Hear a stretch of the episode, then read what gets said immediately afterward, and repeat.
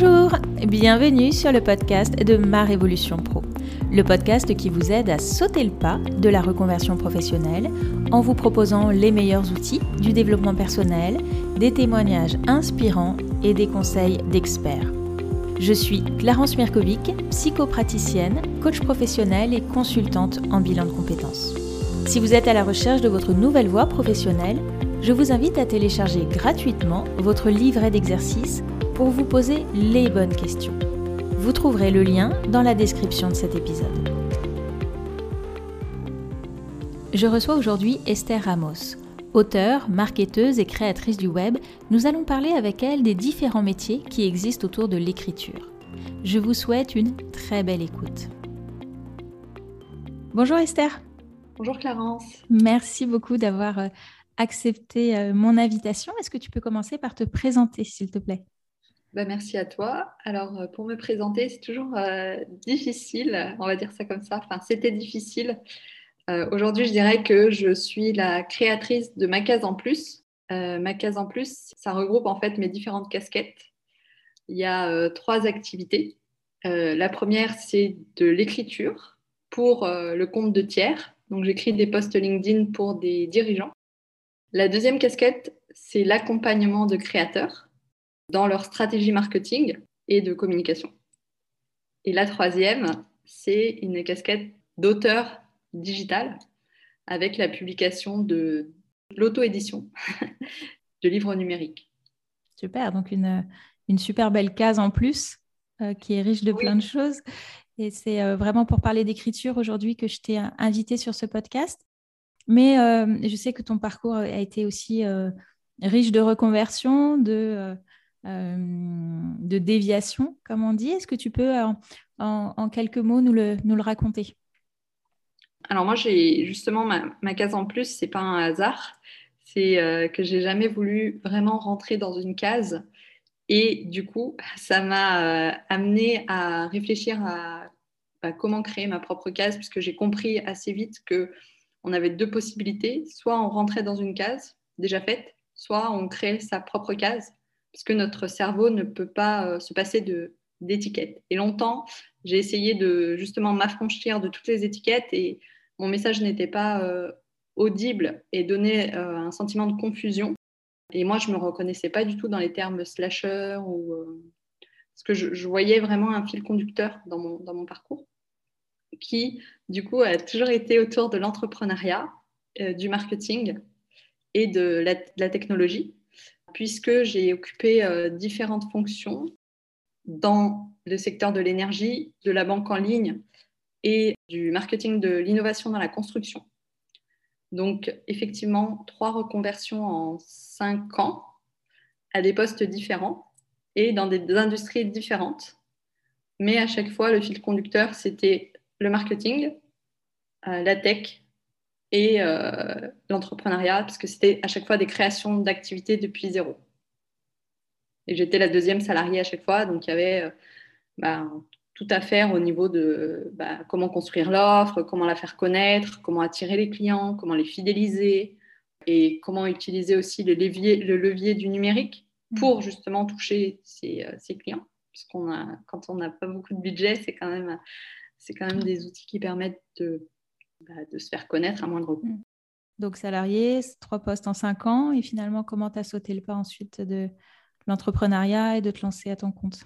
Alors, euh, en fait, c'était lors de ma dernière expérience professionnelle, j'étais en banque en ligne, donc euh, j'étais au service euh, client marketing, et au bout de trois ans, l'activité était bien lancée, on, avait, on commençait vraiment à, à structurer les choses et donc à spécialiser vraiment les métiers. Et moi, je, à chaque fois, ça, dure, ça dure à peu près trois ans. J'aime bien l'énergie des, des, lancements, de la création. J'aime moins cette énergie de, structurer un business quand ça devient répétitif, en fait. Donc, je me suis posé des questions à ce moment-là et je me, j'ai eu comme un burn-out existentiel, vraiment.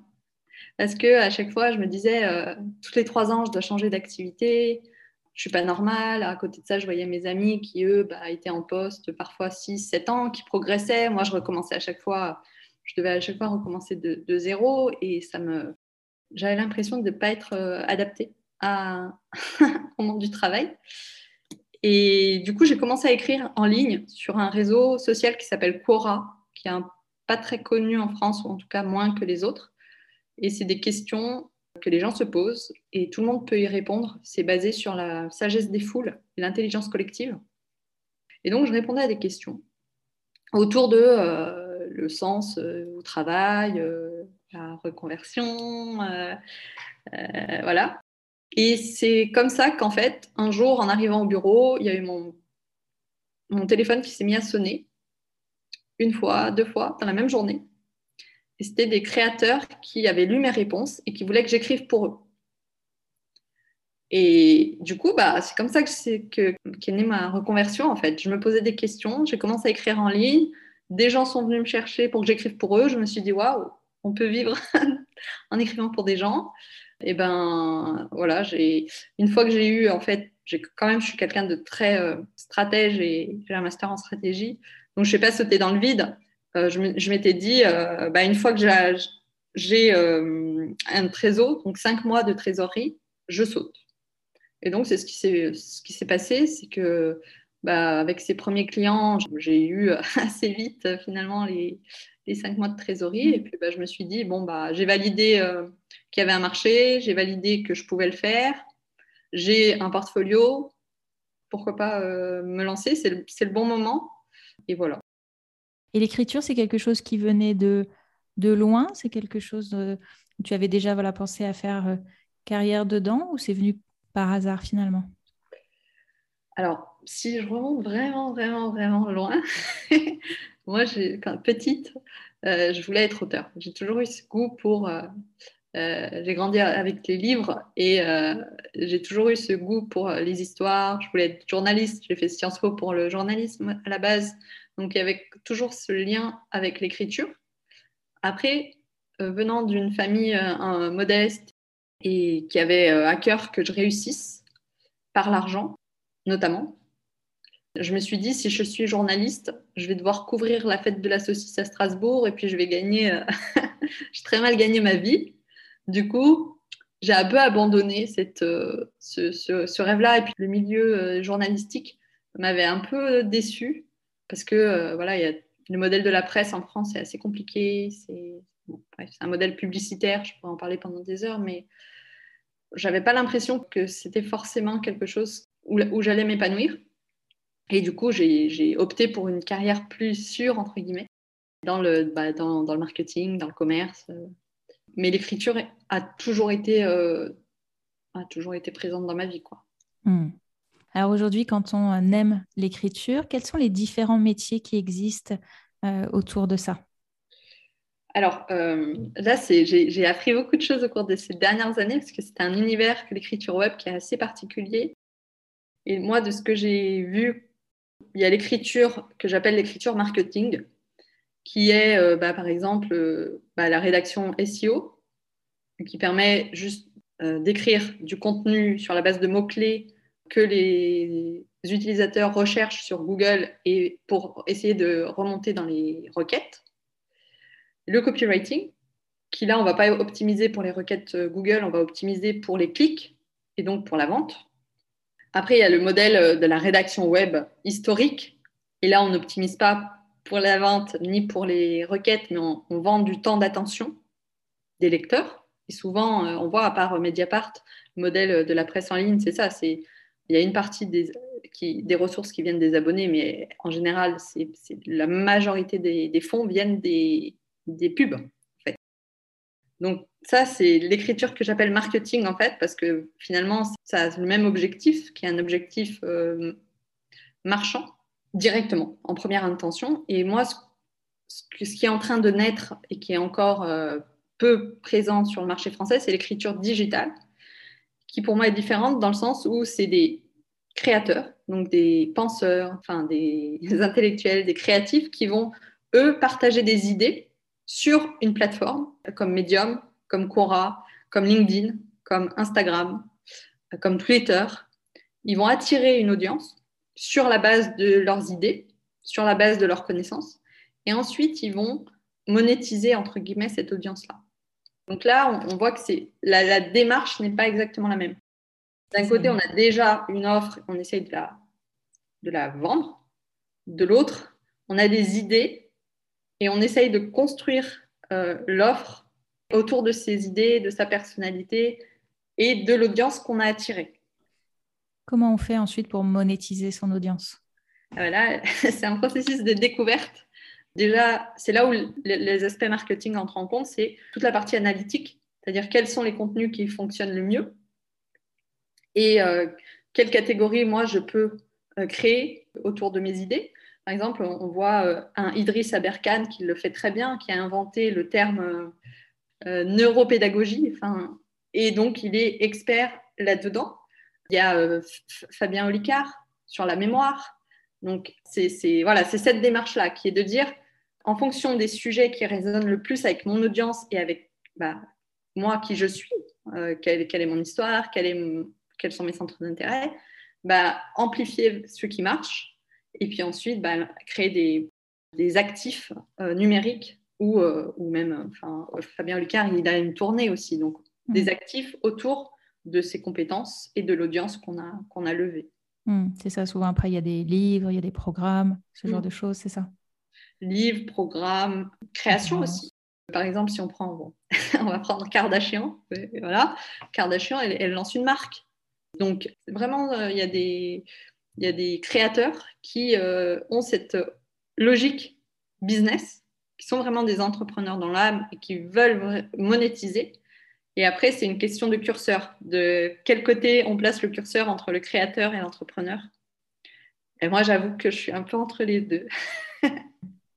ok, donc l'écriture euh, marketing d'un côté, l'écriture digitale de l'autre. C'est ça, ça les deux grands pôles d'écriture, euh, enfin de métiers en lien avec l'écriture aujourd'hui. Oui, au sein de ces, deux grands pôles, il y a, euh, il pléthore de métiers parce que effectivement, il y a tout ce qui est création. Après, il y a la relecture, correction de, enfin, correction d'orthographe. Et puis, il y a autour de ces, l'écriture digitale, il y a des métiers à créer qui sont, par exemple, bah, quelqu'un qui a un podcast, eh ben, elle peut très bien faire appel à quelqu'un qui a le goût des, mots et de la synthèse pour résumer son podcast en quelques, en quelques mots, enfin, en un post, et donner envie aux gens d'aller euh, écouter le podcast. Donc, il y a plein de services à créer aussi autour de, l'écriture digitale. Quelles sont les qualités euh, nécessaires selon toi aujourd'hui pour réussir dans, dans, l'écriture? Bah, Il y a plusieurs qualités. Moi, je dirais que ce n'est pas tant les qualités, euh, enfin, l'écriture, ça compte, hein, bien évidemment, euh, si on n'a aucune compétence en écriture. Je parle de compétences techniques, ça va être compliqué, forcément, parce qu'il y a des règles dans l'écriture digitale. C'est une écriture spécifique. Donc, il faut maîtriser, à minima. Mais après, si on veut vraiment développer une activité autour de l'écriture, il y a beaucoup de compétences qui sont liées au savoir-être, au business, en fait, à l'approche marketing, pour pas juste vendre des mots, mais vendre un résultat, par exemple. Ça, c'est hyper important. Le moment où on, comprend que le client n'achète pas un nombre de mots, mais achète un résultat, c'est-à-dire des ventes, c'est-à-dire de la notoriété, c'est-à-dire une image sociale, c'est-à-dire, enfin, on ne va pas être dans, le même, dans la même relation et la valeur perçue de l'offre va pas être la même. Donc ça, c'est aussi euh, une, des compétences clés, c'est de, savoir construire une offre, comprendre la psychologie de ses clients et euh, répondre de façon euh, adaptée avec une offre qu'ils ne peuvent pas refuser. Ça, c'est le but du marketing en première intention, tellement elle répond à, à leurs besoins et leurs désirs. Et puis après, dernier, dernier élément qui est important et que je, je vois en accompagnement qui des fois fait un peu défaut, c'est l'esprit critique. Par exemple, c'est pas parce que dans l'écriture, tout le monde facture au nombre de mots que moi je dois facturer au nombre de mots. Il y a ça aussi, il y a le fait de je ne peux pas faire différemment des autres. Parce que tu comprends, euh, si je fais différemment, euh, la peur du rejet, il y a pour qui je me prends, euh, il y, a, beaucoup de, choses qui se jouent au niveau euh, émotionnel ici. Mais euh, si on veut vraiment ne pas être dans une logique de commodité, en fait, que notre service soit un service de commodité, qu'on paye 80 euros l'article et, être dans un travail un peu à la chaîne, parce que c'est ça aussi hein, la réalité de l'écriture en ligne, c'est-à-dire qu'aujourd'hui, il y a des agences qui, sur la base de mots-clés, donc ça c'est un peu l'écriture algorithmique, mais vont, vont, vous donner des mots-clés, un brief avec des mots-clés, vont vous dire, bon, bah, c'est 800 mots pour 80 euros. Et il n'y a pas de pouvoir de négociation. Donc si vous rentrez dans ce jeu-là, c'est un peu triste déjà quand on est auteur, quand on aime écrire, de ne bah, pas pouvoir avoir une certaine liberté dans l'écriture. Et puis, euh, et puis surtout, euh, bah, on devient un peu esclave finalement de, de son activité, ce qui n'est pas le but quand on, lance une activité. Ce n'est pas d'être esclave de, son activité, de ne pas pouvoir imposer ses prix. Donc, on rentre dans une relation qui est finalement similaire à celle d'un salarié, avec les, avantages en moins. Quoi. Donc, euh, ce n'est pas forcément le plus, le plus adapté. C'est ça, mais est-ce qu'il n'y a pas une forte déception parfois entre l'idée qu'on peut se faire justement de l'écriture très créative où on va pouvoir s'exprimer? Et quand on rentre finalement dans ces métiers aujourd'hui euh, du web où finalement comme tu dis ça peut être très contraint, une sorte de désillusion. Est-ce que tu constates ça autour de toi? Moi je l'ai eu cette désillusion là au début. Euh, pas sur les créateurs qui m'ont contacté parce que justement on n'était pas dans l'écriture marketing, on était dans l'écriture digitale avec euh, des gens qui voulaient qui avaient compris en fait la logique du web et qui voulaient d'abord imposer leurs idées pour attirer un public sur leurs idées, parce qu'ils ils ont compris l'évolution du marketing, qui marche plus. le marketing un peu tape à l'œil, euh, ça, ne marche pas, les gens sont lassés de ça. Mais après, à côté de ça, j'ai effectivement eu affaire à des agences, j'ai eu affaire à, des gens qui voulaient vraiment la requête pour la requête, avec même des fautes d'orthographe exprès pour remonter dans les, dans les moteurs de recherche. Et euh, effectivement, quand on aime l'écriture, ça peut être frustrant. Donc, il faut être clair avec soi-même et qu'est-ce qu'on veut finalement, qu'est-ce qu'on veut faire. Parce que dans tous les cas, il y aura des contraintes, mais de choisir ces contraintes, c'est une des libertés de l'indépendance. Donc, c'est euh, quelles contraintes je suis prête ou pas à, accepter pour, pour euh, avoir, enfin, développer mon activité. Puis ça, c'est très lié aux clients qu'on adresse. C'est-à-dire que si on a les clients en, direct euh, ou si on les a via d'autres, via des intermédiaires, c'est pas la même relation qu'on va avoir. Donc ça aussi, c'est quelle activité je développe. Est-ce que je développe une activité où je suis prestataire euh, de prestataire? Ou est-ce que j'ai la relation client en direct? Mais si j'ai la relation client en direct, ça suppose que c'est moi qui fais mon marketing, c'est moi qui fais mon démarchage, c'est moi qui fais ma prospection. C'est voilà, c'est un autre niveau de, c'est un autre, c'est un autre business en fait. C'est ça. Mm. Donc, euh, donc ouais, la désillusion, elle peut venir si on, bah déjà parce qu'on ne connaît pas au début, et puis de deux, c'est aussi euh, quel business on veut en fait, et pourquoi on est indépendant. C'est, important de, clarifier ça pour pas être déçu. Mm. Est-ce que voilà, si on écrit depuis, euh, depuis toujours, on a l'habitude de noircir des cahiers, est-ce qu'il y a besoin de se former voilà, de suivre des formations spécifiques pour se lancer dans ces métiers-là? Oui et non. Euh, je vais faire une réponse à, Normand. Oui, parce que l'écriture, euh, l'écriture web, ça répond à des logiques spécifiques, en fait. Parce qu'il y a, une, par exemple, 8 personnes sur 10 ne vont lire que le titre. Donc, savoir écrire des accroches, c'est 80% du, du, job, si on prend la loi de Pareto. Après, il y a aussi l'optimisation pour la vitesse comment dire, il y, a, des règles à connaître. Après, la meilleure école, c'est la pratique. Euh, moi, euh, finalement, j'ai appris euh, beaucoup sur le tas, en fait, en écrivant. Et les clients ne viennent pas parce qu'on a fait telle formation, parce qu'on a, on a deux formations en SEO, on a dix formations en copywriting, c'est très bien, mais les clients, ils s'en fichent. c'est encore une fois, c'est le client, on lui vend un résultat et qui répond à, à son besoin, son désir, qui est soit d'avoir de gagner de l'argent, donc ça c'est de générer du chiffre, soit bah, que sa communication reflète sa personnalité, ça c'est l'aspect un peu plus euh, notoriété, un peu plus euh, communication. donc donc c'est ça qu'il faut faire qu'on va vendre, c'est pas la formation. Après, les formations, ça peut être intéressant pour se rassurer, parce que je vois qu'il y a des personnes qui ont besoin finalement d'avoir des formations parce que ça les rassure sur leurs euh, compétences. Après, il faut, faut, être là aussi clair sur euh, à quoi va me servir la formation et pas espérer que la formation suffira à développer l'activité. C'est Mm. une étape. C'est ça. Hmm, c'est important, effectivement, de, de le dire. Et c'est des formations qui durent combien de temps en moyenne? Hmm, Ça dépend. ça dépend. Moi, je, suis, euh, je suis un Américain qui s'appelle Nicolas Cole, qui m'a beaucoup inspiré. C'est grâce à lui que j'ai écrit sur Cora. Et aujourd'hui, il fait, des, il fait en fait un programme en ligne sur 30 jours, en fait, où les gens, pendant 30 jours, ils écrivent un post par jour. C'est ça sa formation. Euh, enfin, il y a 10% de théorie, 90% de pratique. Je pense que c'est la bonne approche.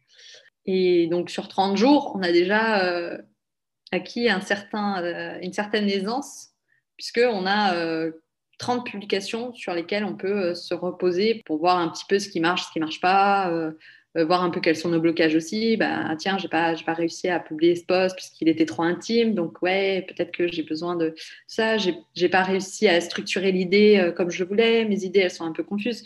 Donc ça, c'est bien, ça donne un coup de boost. Après, c'est sûr qu'on ne va pas apprendre l'écriture digitale en 30 jours. Hein. quand même pas... euh, après, c'est comme tout, ça donne l'impulsion. Et moi, j'accompagne des personnes sur trois mois, six mois, pour euh, qu'elles prennent vraiment le, coup et qu'elles euh, développent. Finalement, le plus dur, c'est pas de se lancer, c'est de, maintenir une publication régulière et tenir sur la durée. C'est d'analyser aussi euh, les publications, voir un peu, euh, comprendre ce qui marche, ce qui marche pas. Euh, et ça, ça demande je pense, un suivi personnalisé qu'aucune formation aujourd'hui, euh, enfin, pure, qui le fait. Après, il y a des accompagnements qui mélangent formation, coaching en individuel ou en collectif qui, qui peuvent pallier à ça. Mais je dirais que pour être opérationnel, entre un et trois mois, pour répondre à la question de manière concise. C'est des formations qui peuvent être assez, assez courtes finalement par rapport à d'autres. C'est des formations qui peuvent être assez courtes. Après, le, comme je disais, l'important, c'est pas tant la formation, c'est euh, la pratique, en fait. C'est mm.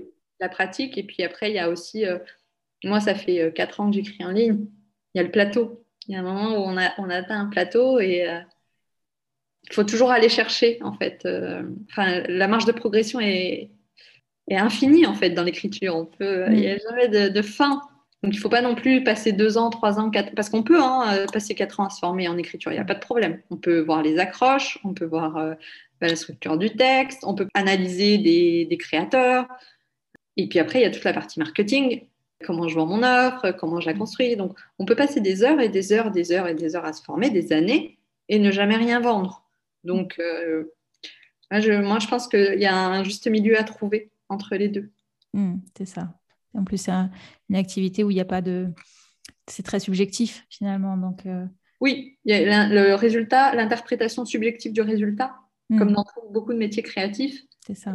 Qui fait aussi, bah, qui fait la beauté et la difficulté. C'est-à-dire que bah, d'un côté, c'est c'est euh, quelle valeur à mon, à mon écrit finalement, parce que ça, ça dépend des personnes, ça dépend de plein, plein d'éléments.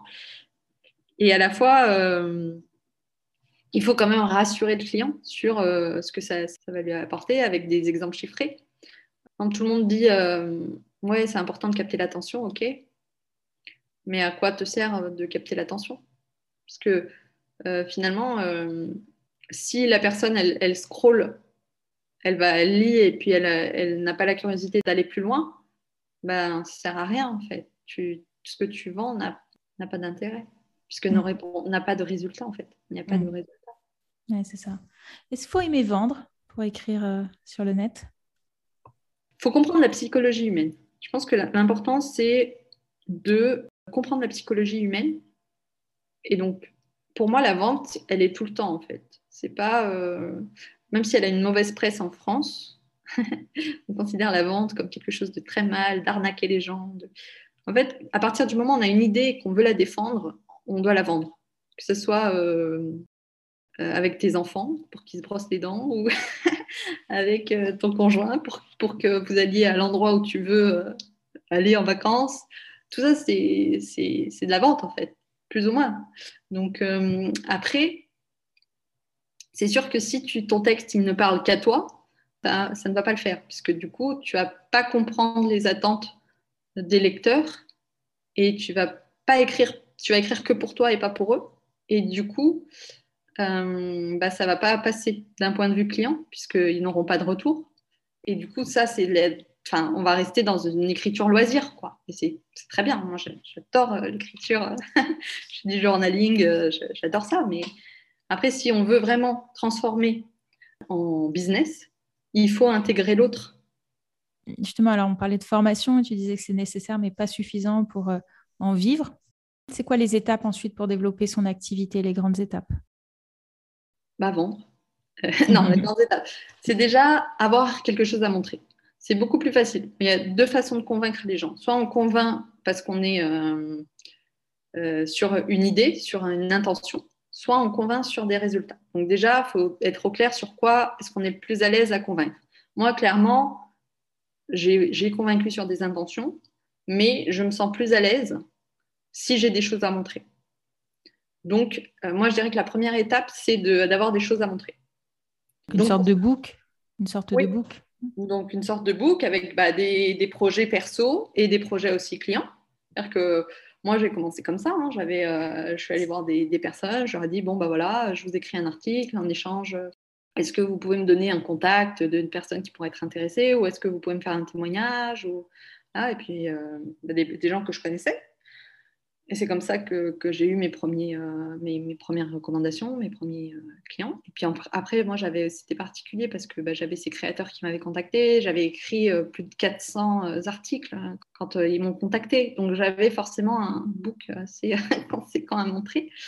Mais je dirais que oui, il y, a ça, c'est la première étape, c'est se constituer des, des preuves, entre guillemets, Ensuite, bah, la deuxième étape, une fois qu'on a l'épreuve, c'est de réfléchir à quel type de client, avec quel type de client on veut travailler. Est-ce qu'on a euh, un secteur euh, où on a plus d'affinité que, que l'autre?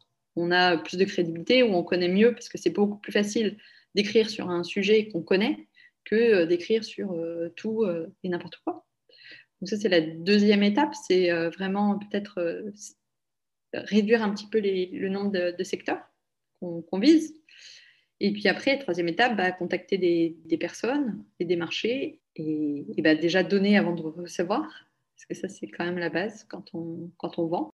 Et puis voir un petit peu ben, leurs besoins, essayer de les comprendre, euh, qu'est-ce qui est, ouais, de quoi ils ont besoin et voir comment euh, on peut y répondre euh, d'une façon ou d'une autre. De ton expérience, ça prend, du, ça prend du temps de gagner des premiers revenus conséquents qui peuvent être voilà, au niveau d'un salaire? Bah, moi, c'est particulier parce que j'avais déjà, enfin, comme je disais, la démarche pour moi était, au début en tout cas, était confortable puisque je, je, n'ai pas eu à démarcher mes premiers clients, donc forcément, ça, ça booste l'activité. Et de ce que tu observes autour de toi? De ce que j'observe autour de moi, bah, ça dépend de l'approche marketing. En fait, il y a des personnes qui vont très très bien gagner leur vie. C'est des personnes qui, en général, ont une spécialisation, mais, mais, mais pas forcément mais ont en tout cas cette démarche marketing, c'est-à-dire de vendre un résultat et non pas au nombre de mots. Et après, euh, ça, peut, euh, ça peut aller vite, quoi. Ça peut mettre entre 3, 6 euh, mois, 1 an pour qu'une activité se, développe. Enfin, ça peut aller vite. Ça peut aller vite. Oui, c'est assez rapide pour une activité indépendante, 3 à 6 mois. Oui, voilà. Dans, dans tous les cas, il y a aussi cette, cette injonction à aller vite mais des fois, enfin, les relations euh, commerciales, ça demande d'avoir la confiance du client. Donc, on ne peut pas non plus avoir la confiance en, euh, deux jours. c'est une relation qui se construit sur le, sur le long terme aussi. Après, voilà, il faut déjà faire ses preuves et puis ensuite essayer de progressivement de mieux comprendre les besoins des clients pour justement bâtir une relation sur le, sur le long terme. Après, c'est des questions de modèle économique. Est-ce que je fais du one-shot si on est sur une page de vente, si on fait, mettons qu'on fait que des pages de vente, on est sur un modèle où la personne, bon, sauf exception, elle va avoir qu'une page de vente à faire. Donc, ça veut dire que ça, ce modèle-là de business va redemander de sans cesse renouveler finalement euh, le, flux de clients, sauf si on propose d'autres choses à côté. Après, si on est sur euh, bah, deux articles euh, SEO tous les mois, bon voilà, on a déjà plus de récurrence. Donc, en fait, la question de est-ce que c'est facile ou pas, combien de temps ça met à se sortir un salaire, est intrinsèquement liée à quel type de relation je vais avoir avec mes clients, quel modèle d'activité je veux développer. Est-ce que bah, moi j'ai besoin de récurrence? Est-ce que j'ai besoin Est-ce que moi je veux, préfère euh, bah, facturer euh, une page de vente? Je préfère travailler sur des missions euh, variées avec des clients variés? Je veux pas voilà.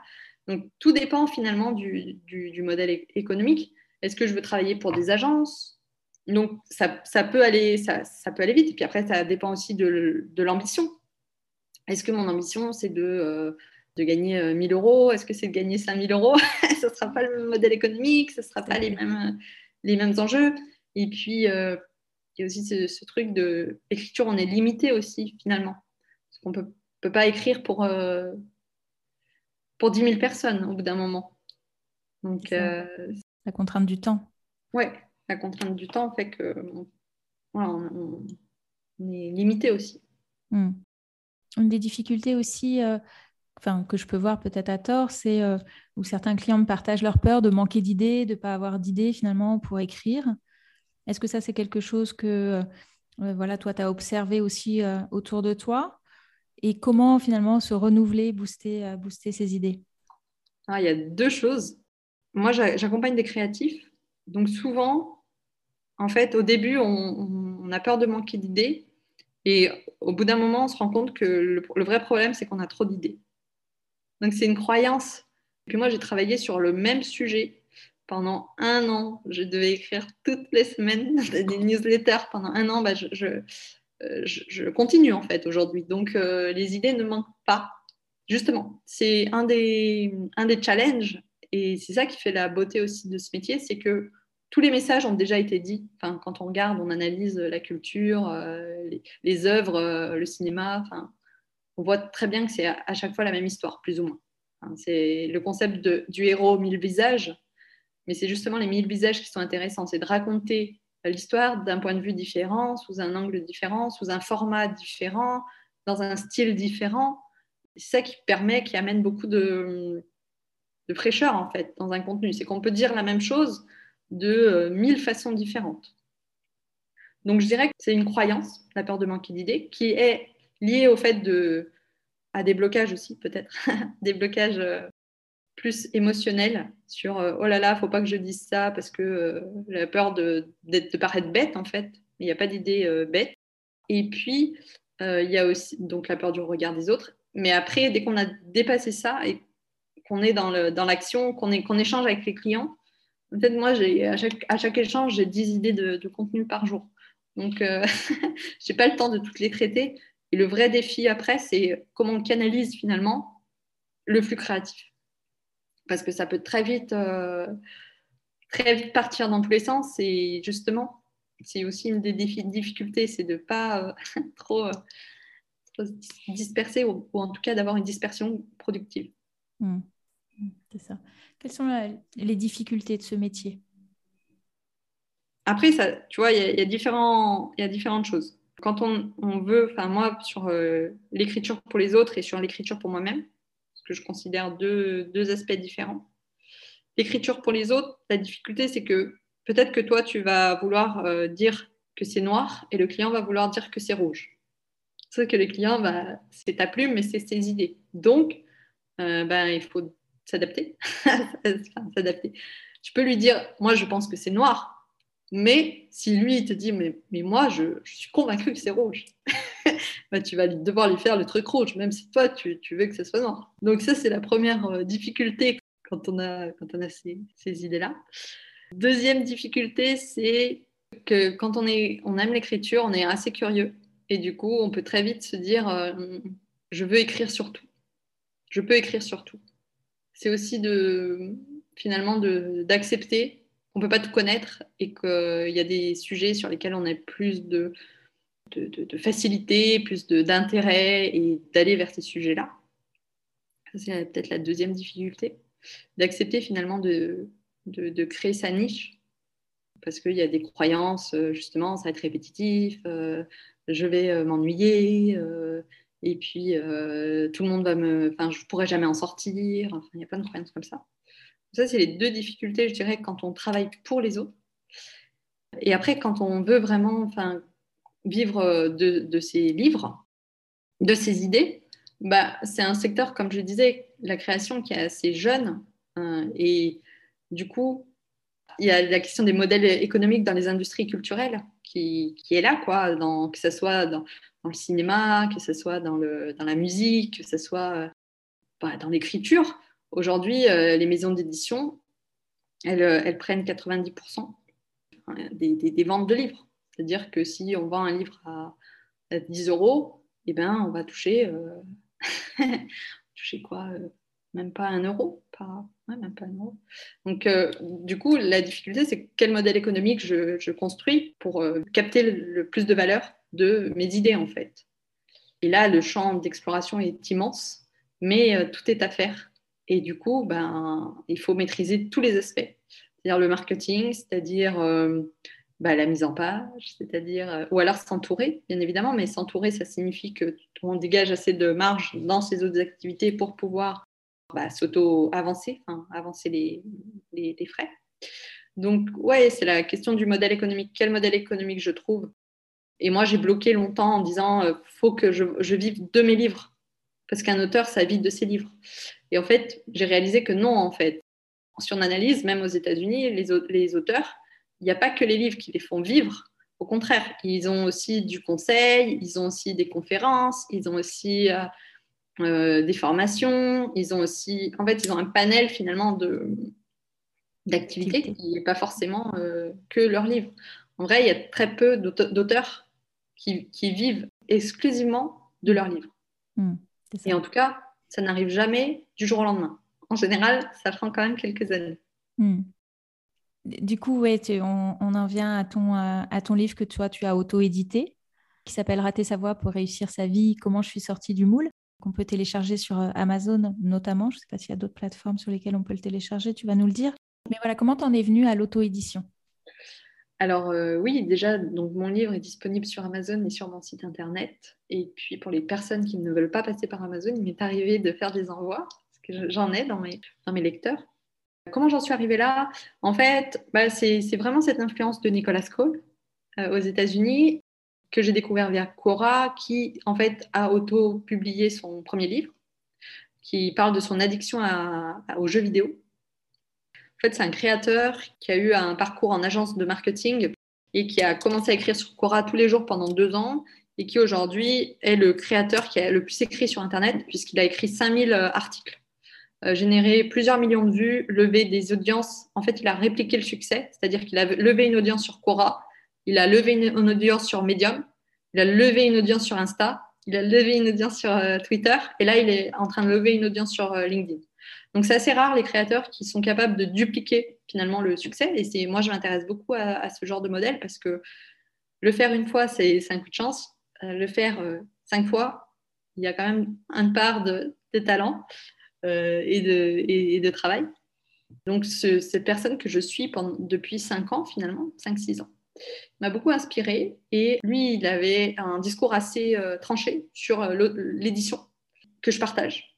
Parce que moi, je me suis dit, non, mais moi, mon, moi ce que j'aime, c'est écrire. C'est pas trouver une maison d'édition, c'est pas devoir euh, euh démarcher euh, les maisons d'édition, devoir attendre des années avant de publier mon livre. Et puis, euh, bah, j'ai pas de j'ai pas de, rapport de force en fait, puisque moi je suis une illustre inconnue. ils reçoivent des milliers de, manuscrits par jour, qu'est-ce qui ferait qu'il irait Esther Amos Donc je me suis dit, bon, l'auto-édition, c'est quand même plus simple d'un point, de vue, euh, point de vue publication. Et moi, je suis quelqu'un qui est passionné par le marketing. Ça fait quand même huit ans que je suis dans, dans l'industrie du marketing. Donc, c'était aussi, l'idée pour moi, c'était aussi de voir un peu euh, bah, comment je pouvais euh, créer un produit, enfin, créer euh, de A à Z ouais, un produit et le vendre. Donc c'est ça qui m'a attirée dans, l'auto-édition. Et, et, ce rapport direct, en fait, que j'ai avec les lecteurs. Parce que je n'ai pas de maison d'édition, donc il y a mon mail, donc les gens peuvent m'écrire. Je serais contente d'échanger avec eux, de leur faire mon petit envoi. C'est vraiment ça qui m'attire dans l'auto-édition, c'est cette liberté finalement sur le modèle économique. Parce qu'Amazon permet de capter 40%, donc 40% des ventes versus 9% quand on est Marc Lévy, 5% quand on est euh, Esther Ramos. C'est déjà plus intéressant d'un point de vue euh, business. Et puis, euh, ouais, le fait de, de, créer en fait de A à Z le processus et de, de m'occuper de tout. Moi, c'est quelque chose qui m'animait, en fait. Et puis la liberté, en fait, finalement. Parce que quand on passe par un éditeur, moi, j'ai des gens, hein, enfin, dans mon entourage qui veulent absolument être euh, publiés parce que ça fait bien euh, d'un point de vue statut social. Bah, tu choisis pas ta couverture. C'est l'éditeur qui choisit ta couverture. C'est l'éditeur qui va peut-être t'imposer même sur euh, le contenu de, de, ton, la façon d'amener tes exemples. Et puis si l'éditeur n'a pas un marché pour ton livre, parce que moi, c'est un mélange en fait de développement personnel, récit de vie, donc, ce n'est pas un style qui existe déjà finalement. Quand on crée un style qui n'existe pas, on n'est pas intéressant pour les éditeurs parce qu'ils minimisent les risques. Donc, ils prennent que des, livres dont ils sont sûrs qu'ils vont marcher. Ça, c'est le premier point. Ou sinon, ils prennent des gens comme euh, bah, la youtubeuse, je ne sais plus comment elle s'appelle, Lena Situation, euh, qui a sorti son livre il, y a, parce qu'elle a 2 millions d'abonnés sur YouTube. Donc, c'est ça qui lui a donné le rapport de force positif pour euh, finalement euh, se faire éditer. Et pourquoi elle s'est fait éditer? Parce que pour le coup, elle, elle a déjà une audience, donc c'est pas pour l'argent, c'est pour justement, je suis, euh, voilà, j'achète ma légitimité euh, auprès d'achète et je cède bah, 90% de, je m'assois sur 90% de mes revenus, mais je sais ce que je vais chercher. Je vais chercher bah, une légitimité dans mm. des milieux qui, voilà, qui sont quand même assez hostiles aux youtubeurs. Donc, euh, du coup, j'ai perdu un peu le fil. Mais, euh, Non, mais tu as bien répondu à la question pourquoi tu t'étais lancé, euh, quel était ah le sens de ta démarche. Qu'est-ce qui a été facile et, aussi difficile dans cette démarche d'auto-édition? Bah, La difficulté, c'est que en fait, je ne pensais pas que ça prendrait autant de temps d'écrire. Parce qu'au début, je m'étais dit, en un an, c'est fait. Et au final, vu que c'était aussi mon évolution personnelle que je raconte dans le livre, bah, c'était comme si euh, j'évoluais en même temps que le livre. Donc, le livre a mis du temps à, mûrir et j'ai mis trois ans à, l'écrire. Enfin, à vraiment le finir, le publier, ça, a pris trois ans, alors que je pensais vraiment en six mois, ça allait être bon. Euh, donc ça, c'était difficile parce que c'était mon premier livre, parce que j'avais pas toutes les connaissances que j'ai aujourd'hui sur l'auto-édition, sur euh, comment écrire un livre, j'avais pas de j'avais pas repéré quel était mon, mon style. J'avais pas fait de travail vraiment sur euh, quelle était ma différenciation. Euh, donc j'ai découvert un peu tout ça au fur et à mesure. Donc ça c'était c'est ça la difficulté c'était d'avancer un peu dans le dans le brouillard. J'avais pas de routine d'écriture j'avais pas de en fait j'avais pas de structure parce que j'avais cette croyance qu'ont beaucoup de créatifs c'est de dire la structure va va contraindre la créativité, si je me mets structure, ça, ça, je ne vais plus être créative, mes idées vont s'envoler. Et en fait, non, euh, la structure, c'est ce qui va canaliser ma créativité et qui va faire justement que je, vais, je vais être plus, euh, plus efficiente et que je vais pouvoir créer davantage. Mais ça, c'était des croyances que moi j'avais, donc il, va, a fallu lever tout ça. Euh, les croyances aussi sur ben, pourquoi écrire un livre, pourquoi partager mon, mon parcours, personne ne va le lire à part mes amis. Enfin, il, y avait, tout un tas de croyances finalement à lever. Donc ça, c'était vraiment la difficulté. Et qu'est-ce qui était facile? Ben, Je pense que l'écriture, une fois que je me suis mise dedans, écrire, c'est facile pour moi. C'est juste qu'après tout ce travail de relecture, de structuration, de, vu que je n'avais pas de structure, j'ai mis du temps à le, à le formaliser. Et puis, mmh. ce qui était facile aussi, c'était une expérience que moi j'ai vécue. Donc, j'avais pas à faire euh, dix 10 000 recherches, euh, c'est tout. Je partage vraiment des outils que moi-même, finalement, j'ai expérimenté. Que ce soit l'Ayurveda, que ce soit la déconnexion, que ce soit... tout ça, moi, je l'ai vécu en fait. C'est ça qui m'a permis justement d'avoir les idées claires sur euh, quel est le sens de ma vie, comment je lui donne du sens, qu'est-ce que je veux créer. Donc, j'ai pas eu ce travail de recherche qu'on peut avoir bah, quand on ne vit pas l'expérience. Et ensuite, la mise en ligne, la mise en forme? La mise en forme, c'était galère parce que j'ai fait ça sous un document sur euh, LibreOffice. Et LibreOffice, c'est une usine à gaz. Non, mais c'est très bien LibreOffice. En plus, c'est open source et tout. Mais disons que ça, ça j'avais pas de structure, j'avais pas industrialisé. Euh, ça, ça va faire bondir les créatifs. Je n'avais pas industrialisé le processus créatif. en tout cas, je n'avais pas ouais, structuré. Du coup, je partais à chaque fois d'une page blanche. Donc, euh, Et même aujourd'hui, c'est un, grand, un gros enjeu pour moi de, trouver une structure réplicable sur mes livres. C'est quelque chose sur lequel je réfléchis beaucoup et qui est clé pour euh, écrire, en fait, finalement. Quand on regarde Amélie Nothomb, quand on regarde Eric Emmanuel Schmitt, quand on regarde euh, bah, des, auteurs de non-fiction de non aussi, euh, Byron Katie, en fait, ils ont une structure, finalement. Et c'est ça qui leur permet d'être prolifiques. C'est qu'ils réinventent pas la roue à chaque fois. Ils ont trouvé leur style. Donc, Eric Emmanuel Schmitt, c'est des nouvelles à chaque fois. Donc, c'est. Voilà, c'est. Il a sa nouvelle, il sait que c'est son format. Amélie Nothomb, c'est pareil, elle a un format. Euh, c'est des livres assez courts, elle sait qu'elle en sort tant par an. Ils ont une trame finalement qui est similaire et à la fois les distingue. Donc c'est ça qui est difficile à trouver, c'est un peu le, style, quoi, la voix ça, c'est vraiment un, enjeu. Quoi. On parlait de, mise en forme, de mise en page, et, euh, comment on ressort aussi finalement sur Amazon? Euh, oui, la mise en page était assez laborieuse parce que voilà, j'étais sur Office et du coup maintenant, c'est vrai que j'utilise euh, Google Doc qui va très bien parce qu'il y a moins de commandes, donc moins de commandes, donc moins de prise de tête. J'ai aussi euh, beaucoup euh, industrialisé dans le sens où maintenant j'ai mes titres, sous-titres, euh, tout ça qui est nickel et que je réplique sur mes livres, donc je gagne du temps. Sur la, la relecture, j'ai un petit pool de relecteurs qui me permet de, voilà, d'avoir des, des, retours sur, sur les écrits. Et puis sur la mise en ligne, tout ça, j'ai la chance d'avoir mon conjoint qui s'est formé sur Amazon euh, KDP et qui maîtrise euh, parfaitement euh, la mise en ligne, le référencement et qui prend en charge cette partie-là. Donc ça, je ne m'en je ne m'en occupe pas. Et puis pour comment on remonte sur les requêtes Amazon, moi, ma stratégie, c'est plutôt parce que je crée ma niche et je ne suis pas sur une niche qui est déjà existante. Ce qu'on a dit tout à l'heure, ça vaut pour en ligne en fait si j'étais sur, un, sur une catégorie, il faudrait que je cible des catégories, mais, mais le problème de ça, c'est qu'il y en a 20 000. Si je mets développement personnel, euh, je ne vais, je vais jamais remonter. Enfin, il y aura Tony Robbins et compagnie devant moi. Donc, il faut euh, nicher, quoi. Et pour nicher, moi, comment j'emmène du trafic, c'est par les réseaux sociaux, notamment LinkedIn, et mon blog, mes lecteurs, en général, c'est des gens qui m'ont découvert sur les réseaux ou euh, sur les réseaux physiques et en ligne, parce que lors d'événements, euh, voilà, j'ai fait quelques événements, et qui après achètent mon livre.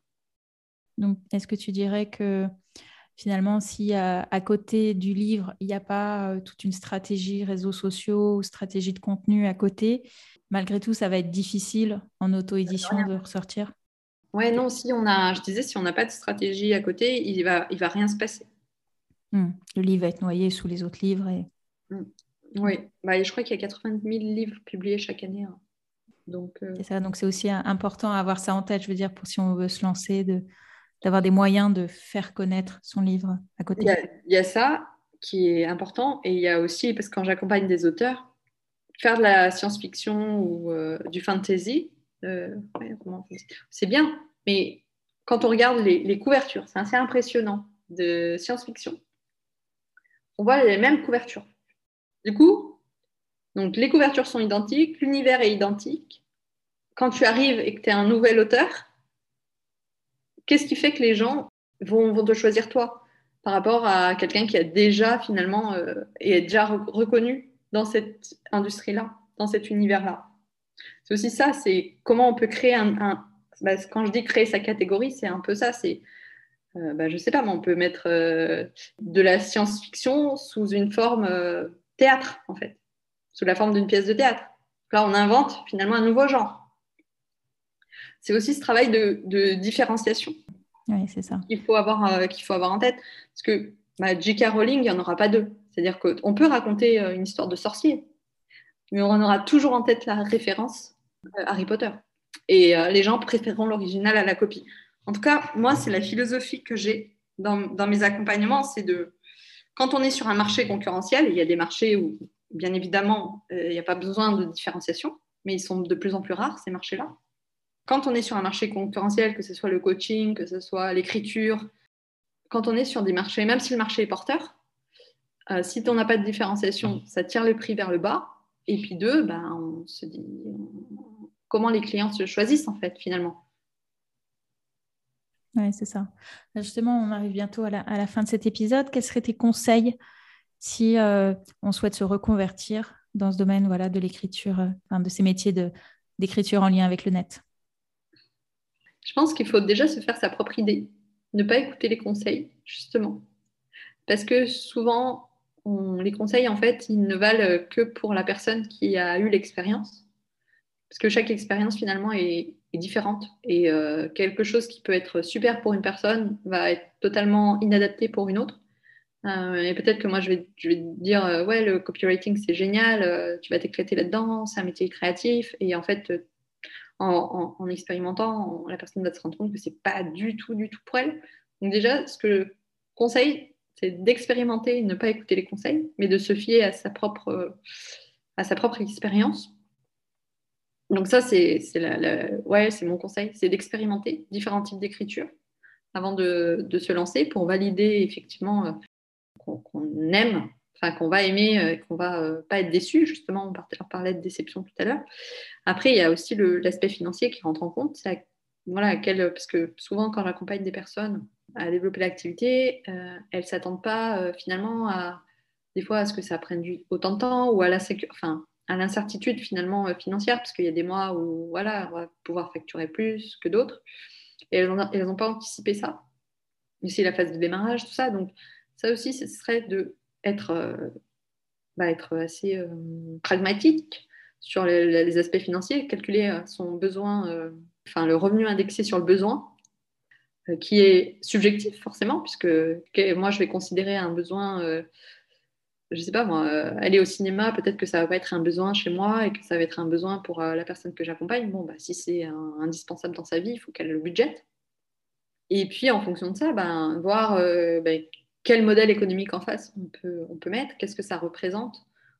pour ça, ben, on peut interroger effectivement des, des personnes pour voir ce qui se pratique et en, gardant en tête que euh, ce n'est pas parce que, euh, bah, ce qu'on disait tout à l'heure, que 80% euh, des rédacteurs facturent au mot que je dois facturer au mot, ce n'est pas parce que lui, il facture, euh, euh, je sais pas moi, 7000 euros une page de vente que moi, je vais pouvoir facturer ça, parce que bah, forcément, il n'y a peut-être pas le même réseau, pas la même expérience, pas le même type de client. Donc, chaque marché a un peu ses spécificités, donc on ne peut pas c'est pour ça que les méthodes marketing en général ne marchent pas. Les méthodes toutes prêtes, parce que chaque audience est spécifique, chaque public est spécifique, chaque personne est spécifique, et ce qui va marcher pour moi ne va pas marcher pour la personne. Donc ça, c'est aussi à tenir, euh, à bien avoir en compte. C'est pour ça que je dis ne pas trop écouter les conseils, parce que moi, je peux, dire, bah oui, pour trouver des clients, il faut absolument publier sur LinkedIn. Mais en fait, si, si euh, la personne est plus à l'aise à, euh, à écrire des mails privés, bah, publier euh, sur LinkedIn, c'est, c'est peut-être pas la meilleure solution. Peut-être écrire, euh, peut-être le mail est plus adapté pour elle. Donc, euh, donc voilà, c'est un peu ça. Mes deux conseils, c'est être pragmatique et puis se faire sa propre idée, expérimenter. Et, des erreurs à éviter que tu vois fréquemment et que bah, tu avais dit. Bah, reproduire deux fois la même erreur. que c'est pas grave de faire des erreurs, mais euh, à chaque fois qu'il y a une relation client qui s'est mal passée ou même qui s'est bien passée, ben, qu'est-ce qui aurait pu être amélioré, sur quoi j'ai perdu du temps, euh, quelles leçons j'en tire pour euh, la suite? ça, c'est un peu travailler sur l'entreprise et non pas dans l'entreprise. Et ça, c'est une erreur que je vois souvent, c'est finalement d'être bloqué dans la production, dans le, dans, le, dans le faire, et puis pas prendre le temps, le recul pour pour l'analyse stratégique de son activité.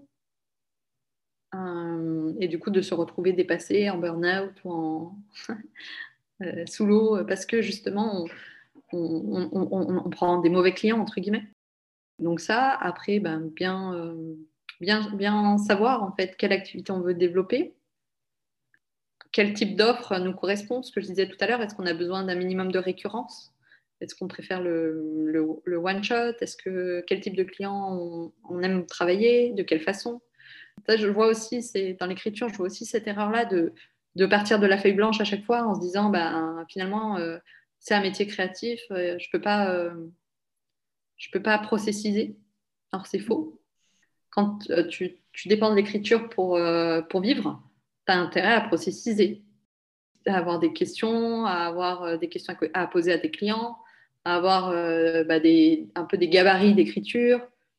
Donc, tu as intérêt à avoir, à avoir ça. voilà pour, je dirais, les, conseils. Et des ressources à partager? Des ressources intéressantes de type livre, podcast Sur l'écriture elle-même, il y a Le héros aux mille visages, qui est un peu la référence mm. sur, l'écriture. De Joseph Campbell. De Joseph Campbell. Après, il y a Sugarman en copywriting, qui est advertising copywriting, je pense, qui s'il y a un livre à lire sur le, sur le marketing et le copywriting, c'est Sugarman. Et après, je dirais, c'est plus des, des, lectures autour de l'écriture, qui ne vont pas forcément être liées à la compétence technique écriture, mais à, à la pensée critique, à la psychologie, à d'autres choses, parce qu'en fait, enfin, moi, mon point de vue, c'est que ça ne sert à rien de lire 40 livres sur l'écriture, puisqu'à chaque fois qu'on va lire un nouveau livre sur l'écriture, il y a 90% du contenu qui va être euh, le même, en fait. Les idées vont être les mêmes, mais dites différemment. Donc, ça, peut être bien pour la mémoire, d'en lire 3-4, euh, mais à terme, tu as des rendements décroissants. C'est-à-dire que tu vas perdre du temps pour ne rien apprendre comme idée nouvelle. J'entends idée. Hein. Euh, du coup, il vaut mieux se former en horizontal, c'est-à-dire de, prendre des livres de psychologie, de prendre des livres de, marketing, de prendre des livres d'aide à la décision qui vont justement permettre d'avoir une meilleure compréhension, ouais, une meilleure analyse finalement de, ton, marché, parce que c'est ça aussi qui est important. Finalement, il y a aussi les idées, comment tu écris, c'est important, la technique, ce qu'on disait tout à l'heure, mais il y a les idées en fait. Et pour avoir des idées, il faut mêler des disciplines. Donc c'est pour ça que que je me formerai pas, je ne lirai pas plus de 2-3 livres sur l'écriture, donc euh, Le héros mille visages et Sugarman. Et après, le, livre indispensable, c'est euh, Les deux cerveaux de Kanagan, Cerveau 1 et Cerveau 2. C'est un livre très technique qui a été vendu, qui n'est pas un best-seller. Non, ça a été vendu à 7000 exemplaires, donc ce n'est pas, euh, pas du niveau d'un Tony Robbins un best-seller, mais ça aide à vraiment comprendre les biais cognitifs. Et ça, c'est intéressant dans la vente, parce que si tu ne comprends pas euh, ça, tu, vas avoir du mal à vendre. Et puis, euh, même dans, le, dans l'écriture, en fait, parce que l'écriture, c'est la psychologie. Euh, il est intéressant, ce livre-là. Et puis, donc ça, c'est en psychologie. Et puis, moi, mon chouchou, Carl Jung, psychologie de l'inconscient parce que ça aussi, euh, c'est une ressource indispensable si tu veux vraiment comprendre les motivations profondes des personnes. Euh, l'inconscient est plus intelligent que le conscient. Et tout ce que te diront les clients ne s'appliquera pas en fait. Ils feront le contraire de ce qu'ils te disent. Donc de savoir détecter, ça, c'est quand même la clé euh, en marketing et en écriture aussi. Super, merci pour toutes ces ressources. Je les mettrai euh, dans la description de l'épisode. Et si on veut euh, lire euh, ce que toi tu écris, où est-ce qu'on peut te retrouver? Alors là, j'ai mise beaucoup sur LinkedIn, donc LinkedIn. Et puis j'ai une newsletter, ma case en plus, où je partage les stratégies des créateurs qui m'inspirent et puis des ressources aussi pour créer sa propre case, que j'envoie deux fois par mois. Donc là, là, aussi, on peut retrouver mes idées mes idées euh, dans la newsletter et puis euh, sur Amazon, Esther Ramos. Euh, j'ai le, projet d'écrire 12 mini-livres cette année. Je viens de publier mon premier recueil de poèmes, dans un autre style. Et, du coup, donc sur Amazon, on peut retrouver tout ça. Super. Et, eh ben, je, mettrai, je, mettrai, tous les liens. Merci beaucoup Esther pour ton partage et euh, toutes tes ressources. Merci. Bah, merci à toi pour l'invitation et euh, merci à tous ceux qui ont eu le, temps, qui ont pris le temps de nous écouter jusqu'au bout. à bientôt, au revoir. À bientôt. Merci d'avoir écouté cet épisode jusqu'au bout. Si ce podcast vous plaît, je vous remercie de bien vouloir lui laisser une note 5 étoiles ainsi qu'un commentaire sur votre plateforme d'écoute préférée. Cela permettra à d'autres de le découvrir. Et si vous souhaitez en savoir plus sur le bilan de compétences, vous pouvez prendre rendez-vous pour un entretien gratuit et sans engagement en cliquant sur le lien dans la description de cet épisode. Je suis également à votre disposition pour un accompagnement thérapeutique si vous vivez une période de grande fragilité suite à un burn-out ou si vous traversez de fortes turbulences liées à une crise existentielle. Contactez-moi pour plus d'informations ou pour prendre rendez-vous. Je vous dis à bientôt. Au revoir.